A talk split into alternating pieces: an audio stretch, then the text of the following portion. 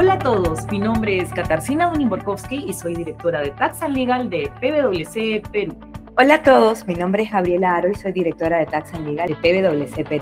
Bienvenidos a un episodio más de Infocus, el podcast donde semanalmente desarrollamos las normas y jurisprudencias más importantes en materia tributaria y aduanera. Y también analizamos las normas legales y noticias más importantes y su impacto en las empresas. En esta semana se han publicado diversas noticias de interés tributario. En primer lugar, se ha publicado en la página web de la SUNAT el primer informe de esta entidad gubernamental del 2023. Me refiero al informe número 3 2023 que señala que los servicios prestados al Comité de Administración de la Socatacna para sujetos domiciliados en el resto del territorio no califican como exportación de servicios para efectos del impuesto general a las ventas y por ende están grabados con IGB. Por otro lado, la OCDE ha publicado un documento importante denominado Retos fiscales derivados de la digitalización de la economía, orientaciones administrativas sobre las normas modelo mundiales contra la erosión de la base imponible. Que eso es proyecto del segundo pilar que tiene eh, la OSD. Perfecto, sí, correcto, Gaby. Detalla las orientaciones para que los gobiernos incorporen a sus legislaciones el impuesto mínimo global de empresas y tiene como objetivo actualizar las normas sobre fiscalidad transfronteriza en la era digital. Cabe recordar que esto es basado en un acuerdo del año 2021 para aplicar la tasa mínima del 15% a las multinacionales como impuesto complementario sobre los beneficios contabilizados en países que tienen tasas más bajas. Por otro lado, queremos comentar dos precedentes de observancia obligatoria, dos jurisprudencias que merecen ser destacadas. ¿no? Una es una resolución, es una sentencia del Tribunal Constitucional y otra es una resolución del Tribunal Fiscal, ambas publicadas en el Diario Oficial del Peruano. Kitty, coméntanos la sentencia del Tribunal Constitucional. Sí, Gaby. Esta es una sentencia en última instancia, ¿no es cierto?, que ha establecido que la administración tributaria está prohibida de aplicar intereses moratorios tras vencer el plazo legal para resolver el recurso administrativo, incluso en procedimientos en trámite. ¿no? Esta eh, eh, resolución establece que eh, es con prescindencia de la fecha que haya sido determinada la deuda tributaria y con prescindencia de la fecha que haya sido interpuesto dicho recurso. Como sabes, la Corte Suprema ha señalado en algunos casos que no se aplican intereses moratorios, pero luego en una última sentencia de un conocido banco señalaron que sí se aplicaban los intereses moratorios. Parece que el Tribunal Constitucional ha zanjado este tema y ha dicho no más intereses moratorios. Estamos hablando de los intereses moratorios que se generan una vez que venció el plazo para que el Tribunal Fiscal ¿no es cierto?, emita un pronunciamiento sobre el recurso de apelación. Una vez vencido ese plazo, en algunos casos, como bien dices tú, se seguían computando los intereses, para la SUNAT se, se, seguían computando los intereses y los ponían en cobranza, ¿no?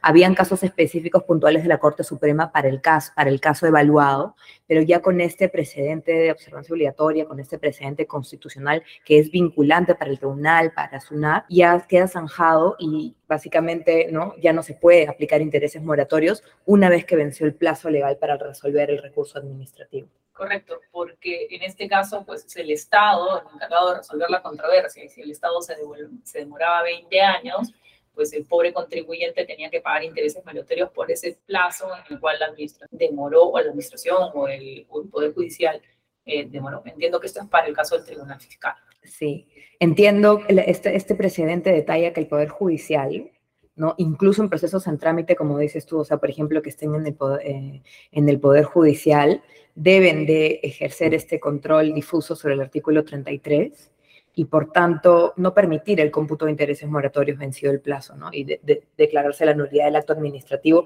que se hubiese realizado de haberse efectuado este cómputo, ¿no? Gaby, y también queríamos comentar una resolución, en este caso no del Tribunal Constitucional, sino del Tribunal Fiscal. ¿Qué cosa dice esta jurisprudencia? Mira, el pasado viernes 3 de febrero se publica en el peruano la resolución del Tribunal Fiscal 003581-2023, se publica en el Diario Oficial del Peruano, y es, como dices un precedente de observancia obligatoria, no vinculante.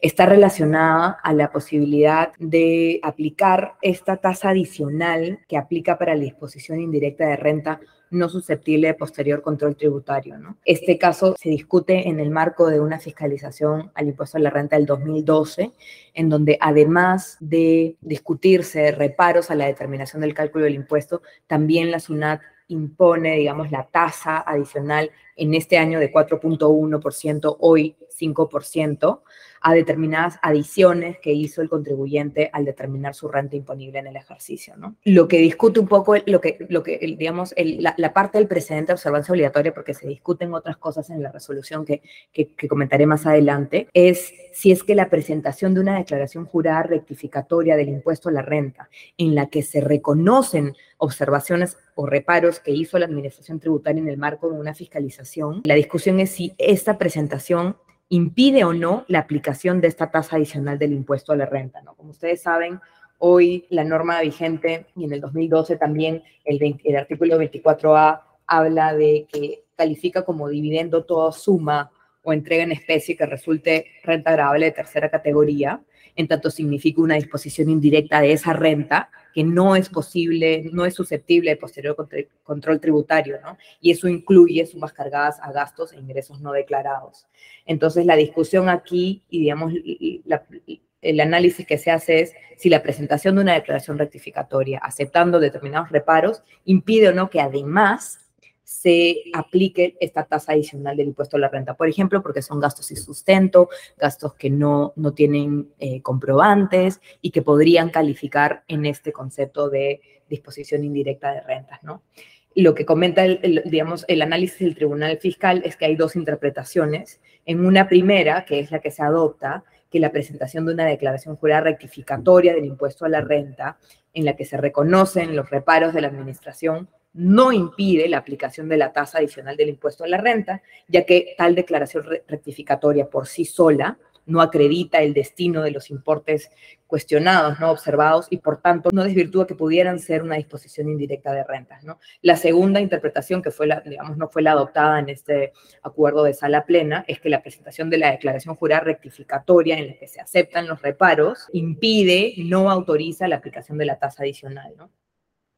Eh, en esta reunión se, adopta, como digo, este esta primera interpretación, porque básicamente es nuestro sistema tributario, la tasa adicional, ha sido regulada para grabar dividendos presuntos. En esta tasa adicional el contribuyente es la persona jurídica que los distribuye y, básicamente lo que hace es eh, presume que, que, en la medida que calces en los supuestos específicos de la norma, presume que se ha distribuido indirectamente a los socios, de la, de la empresa y se la graba con una tasa adicional. Ahora, es importante resaltar que el hecho de que la declaración jurada rectificatoria no impida la aplicación de la tasa adicional del impuesto a la renta, no tampoco asume, no tampoco podemos entender que cualquier reparo a la determinación del impuesto a la renta es una disposición indirecta de rentas, ¿no? Eso se debe evaluar en cada caso en particular a ver si ese gasto no deducible cumple con los requisitos de la norma y el reglamento para calificar como una disposición indirecta de rentas. ¿no? Hay, en ese sentido, el Tribunal Fiscal tiene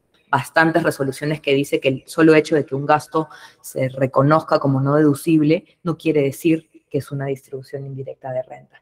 Sí, Gaby, muy interesante ese tema porque muchas veces la SUNAT simplemente en el momento en que no encuentra sustento, ¿no? Eh, automáticamente lo quiere considerar como pasible de ser sujeto a una tasa adicional, cuando eso no es lo correcto. Lo correcto es que no sea susceptible de control tributario. Y que sea una disposición de rentas, ¿no? Por ejemplo, un ajuste contable, que yo me lo reparo porque no lo considero, no necesariamente va a ser eso una distribución indirecta de rentas y no implica ningún desembolso, ¿no? En eso... O una provisión. Exacto. En eso... vez he visto que me han querido cargar el impuesto a la renta por distribución indirecta sobre provisiones, lo cual es un absurdo. De acuerdo. Y en eso ya también el tribunal, el fiscal ha señalado y lo vuelve a señalar en esta resolución que debe de evaluarse cada caso, ¿no? El, solo, el solo hecho de tenerlo como no deducible no implica que califique como una disposición indirecta. Finalmente, comentar que en esa resolución del Tribunal Fiscal del 2023, porque como la publica el peruano todo, toda la resolución, veo que, que me parecía interesante comentar algunas algunas este, o, algunos criterios que ya vamos viendo como recurrente en el Tribunal Fiscal de qué tipo de documentación da sustento a determinados costos y gastos. Ahora que todos están en la elaboración de su declaración jurada del 2022, importante tener en cuenta cuando vean determinados gastos, por ejemplo, se discute la deducibilidad de un curso de capacitación y un programa de liderazgo, ¿no? Lo que dice el Tribunal Fiscal resolviendo el, reparo que hace la administración es que de la documentación que revisan no se permite acreditar la fehaciencia de esta prestación del servicio del curso, ¿no? ¿Por qué? Porque no se aprecia el contenido del curso de la capacitación, no presentaron el programa del evento, ni los asistentes, ni las constancias que uno obtiene cuando lleva un curso, ¿no? O las coordinaciones efectuadas directamente con el proveedor, con el expositor, fotografías, informes de consultoría y otros documentos de los cuales pueda verificarse la fehaciencia, es decir, la efectiva realización de este servicio, ¿no? Lista todo, me parece importante tener en cuenta que si queremos reconocer, digamos, sustentar la deducibilidad de un curso de este tipo, todos estos son documentos y evidencia que se puede presentar para sustentarlo. Sí, Gaby, eso es bien importante porque muchas veces, ¿no? Eh, los contribuyentes no sabemos con qué sustentar ciertos gastos. Entonces, en este caso en particular, ya el Tribunal Fiscal nos está diciendo expresamente qué documentación necesitamos tener para que el gasto sea deducible. Igual, por ejemplo, rescato otro, ¿no? Uno de asesoramiento en salud ocupacional. Eso es muy común en varias empresas, tener este, apoyos en lo que es salud ocupacional. En este caso tampoco eh, aceptan la deducción del gasto, porque lo que dice el tribunal es que de la documentación que se presentó como sustento no se aprecia el detalle que diga los días, lugar, hora en que se prestó el servicio, los trabajadores o áreas a las que que recibieron este asesoramiento o el plan de lo cuáles son los temas a tratar en el asesoramiento. No presentó informes ni otro documento del cual pueda verificarse que efectivamente este proveedor le prestó el servicio, ¿no? Y algo muy importante además es que dice, ojo, el hecho de que yo no acepte la eficiencia no se ve contradicho por el hecho que tú me presentas copia de la factura, voucher contable, órdenes de compra, ¿no? Constancia del depósito de tracción y reportes de pago al probador, porque esto lo único que evidencias es que tienes las facturas, que las notas anotas contablemente y que cumples con determinadas obligaciones tributarias, ¿no? Pero claramente el Tribunal Fiscal y la SUNAT están apuntando a que haya documentación adicional respecto del servicio en sí, ¿no? La fehaciencia. Eso es importantísimo, Gaby. Eso es un tema que tenemos que tener como contribuyentes muy, muy claro, ¿no? Tenemos que tener nuestros servicios deben ser fehacientes y deben estar documentados con documentos escritos, ¿no? Obviamente también podrían haber visuales o auditivos, pero tienen que ser tangibles, ¿no? Otro gasto que no consideró como deducible el Tribunal Fiscal porque no se demostró la fehaciencia, fueron eh, servicios de prestación de servicios de full day e integración y bebidas, que pareciera un, de un evento recreativo, de repente alguna fiesta de fin de año, porque no se apreció el programa en el que se desarrolló un evento, no habían comunicaciones a los trabajadores de la realización del evento o la relación de trabajadores que asistieron al evento, no presentó informes, nuevamente, ¿no? Todo en el, apuntando a cómo validas la, la efectiva prestación del servicio. ¿no? Uno que sí aceptan es el de los pasajes aéreos, ¿no? Tienen una lista de gastos de pasajes aéreos y qué es lo que habría acreditado a juicio de la SUNAT esta faciencia son los correos electrónicos que muestran las coordinaciones para aprobar el viaje de los determinados trabajadores, ¿no? El itinerario, boletos de viaje donde se consigna el viajero, reportes de viajes, eh, y se cuenta con elementos mínimos de prueba que permiten, a juicio del Tribunal Fiscal, eh, sustentar razonablemente y suficientemente la prestación de ese servicio. ¿no? Interesante la resolución, atentos a que mi voucher de pago no es suficiente, mi comprobante no es suficiente. Para todos estos tipos de servicio hay que ser muy minuciosos en lo que es demostrar la fehaciencia. Claro que sí, Gaby. Muy interesante, porque si bien es cierto que la resolución del Tribunal Fiscal establece un precedente de observancia obligatoria, en, su contenido hay mucha más información que puede ser de utilidad para todos nuestros oyentes y para cualquier contribuyente en general. Muchas gracias a todos y nos vemos en un siguiente episodio de Infocus. Gracias, Gaby.